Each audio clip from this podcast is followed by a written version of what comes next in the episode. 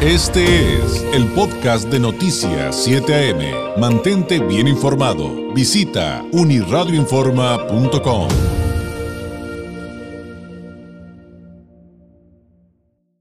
Noticias 7 AM presenta la entrevista. Oye, ya iniciaron los depósitos a derechohabientes de los programas sociales federales, pero el trabajo para incorporar eh, a estas pensiones a adultos mayores, personas con discapacidad, madres trabajadoras continúa. Para platicar de ese tema y las fechas importantes que usted debe saber, le agradezco que nos tome la llamada el delegado federal de los programas para el bienestar en Baja California, Jesús Alejandro Ruiz Uribe. Delegado, ¿cómo estás? Muy buenos días. No escucho a Ruiz Uribe, por ahí no sé si se nos cayó la llamada o hay un problemita en controles, pero no escucho a Ruiz Uribe. Se nos cayó la llamada, vamos a tratar de recuperarla. Eh, pero bueno, mire, hay, fechas importantes que usted debe saber de estos programas de, bienestar. En el bimestre septiembre-octubre, derechohabientes y beneficiarios recibirán su pensión o programa a través de depósito bancario del 7 al 28 de septiembre.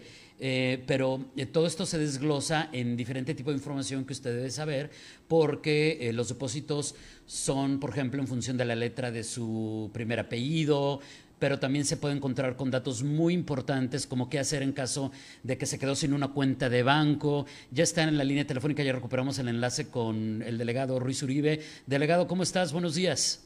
Muy buenos días. Aquí, como siempre, agradeciendo la oportunidad de espacio para mantener informada a la gente con el tema de sus pensiones y sus apoyos.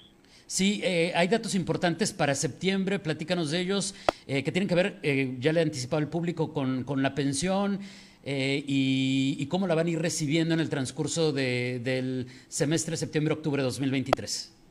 Sí, este, este operativo que toca siempre un mes sí y otro es, es de alta, siempre es de operativo, de dispersiones es el primero que es ya casi al 100%, hecho en los bancos de bienestar con el enorme esfuerzo que hizo el gobierno de México porque todo el mundo tuviera su propia tarjeta del bienestar. Todos los que algunos rezagados por ahí que no hemos podido localizar o no han pasado a recogerla. Pero gracias a ello han ido madurando esta, ha ido madurando esta política y hoy en los bancos del bienestar hemos visto muchos menos aglomeraciones que en el pasado de adultos mayores eh, tratando de cobrar su pensión. Eso se debe básicamente que la gente ya sabe que no es necesario acudir al Banco de Bienestar para cobrar su pensión eh, como única opción, sino que lo puede cobrar en otros bancos, aunque le van a cobrar algún tipo de derecho, y o lo puede ir a consumir directamente en el supermercado. Eh, también a que logramos establecer una dinámica de organización, por cierto, gracias a la gobernadora que nos permitió tener carpas en todas las sucursales, una dinámica que tiene que ver con la organización. Es decir, por ejemplo, hoy lunes vamos a expresarle el dinero a las personas que sus apellidos se inician con la I, con la J o con la K, como Quillaquires, como... Eh, eh, Jiménez. como Jiménez, como, este, no sé, Indalecio, no sé. Eh, entonces, eso permite que al dispersar de manera escalonada y no de un solo golpe, pues no se aglomere la gente en las sucursales. Mañana martes es la L, el miércoles es con la M, jueves el 21 con la N, con la Ñ y con la O, el viernes 22 con la P y con la Q, el lunes 25 con la R de Ruiz, eh, el martes con la S, martes 26, el miércoles 27 con la T Torres y la U de Uribe, y el 28 con la V, W, X y Z. Esto nos ha, nos ha permitido tener un, un, un mucho más organizado. Ahora, eh, en, el ámbito de la sensibilidad, pues, eh, pues siempre hay alguien de la población que por una razón u otra se quedó sin cuenta de banco o no tiene cuenta de banco y también ofrece soluciones para todos ellos.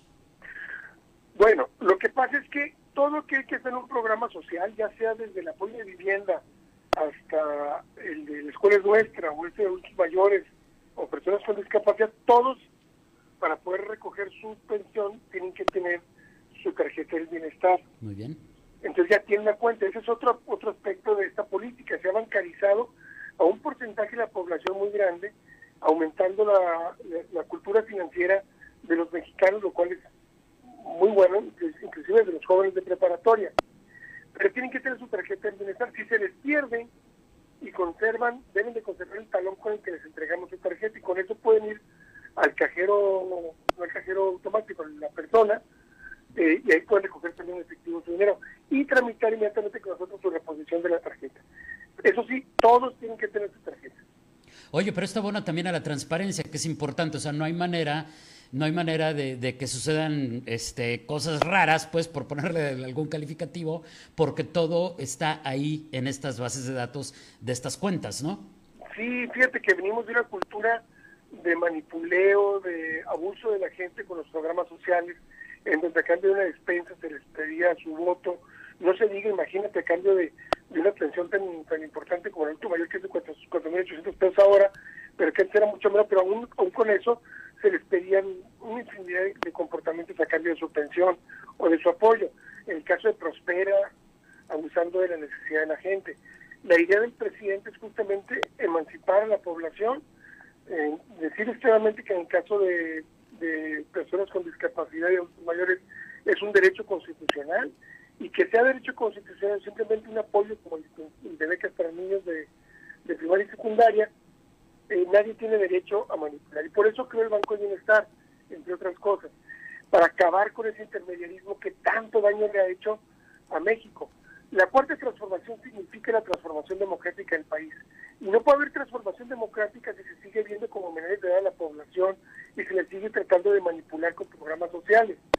La idea emancipadora del presidente, que es una, algo fundamental para que pueda existir la democracia, es que no hay intermediarios entre la tesorería de la federación y el beneficiario. Que nadie pudiera decirle que estamos apoyando tienes que apoyar a tal partido, nadie puede decirle, este es eh, eh, tu delegado y gracias a él te tienes una pensión y este y, apóyalo porque quiere ser esto, quiere ser lo otro, que se acabe con esa eh, maltrato que la población sufrió de tanto tiempo y que permitió el subdesarrollo democrático que todavía seguimos padeciendo con ciudadanos que todavía no saben qué hacer con esa ese derecho, ese poder que tienen con el, con el voto, porque lo estuvieron este, acasillados durante tanto tiempo. Es una revolución democrática, digo yo. Oye, ¿hay cifras de cuántos eh, cuántas pensiones se entregan en Baja California específicamente eh, y por qué montos? Sí, mira, en el caso, por ejemplo, de adulto mayor, te digo, son eh, 4.800 pesos. A partir de enero va a ser mucho más, va a ser eh, van a ser eh, seis mil pesos y con una agregado en la Constitución que dice que no pueden bajar las pensiones, solamente subir, esperando que los próximos gobiernos sigan contribuyendo a la, pensión, sobre todo adulto mayor, que es una pensión este pues de pago al servicio de vida a la sociedad, ¿no? En este caso tenemos nosotros 172 mil 558 eh, beneficiarios, eh, tenemos por ejemplo, en pensión de discapacidad tenemos 35.593, que también aquí quiero hacer un espacio para agradecer al gobierno del Estado, que gracias a una aportación extraordinaria que ellos hacen, eh, se logró que en Baja California fuera la pensión universal.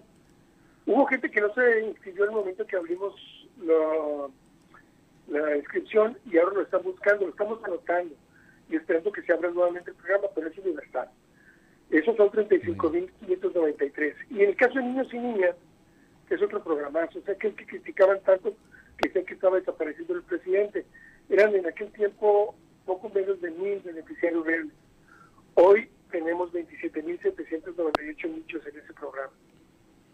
Oye, Delgado, te agradezco enormemente. Lamentablemente se me acabó el tiempo, ya tengo que cortar, pero dejo la invitación abierta para que sigamos hablando de este tema y pues que hablemos de política más adelante, de temas que están sobre la mesa. Ya sabes lo que está pasando aquí con bienestar, algunas acusaciones, lo que está pasando con el viaducto elevado. Nos ponemos de acuerdo y volvemos a platicar, ¿te parece? Con, muchísimo gusto y como siempre a tus órdenes. Muchas gracias. Es el delegado federal de programas para el bienestar en Baja California, Jesús Alejandro Ruiz Uribe. Este fue el podcast de Noticias 7am. Mantente bien informado. Visita unirradioinforma.com.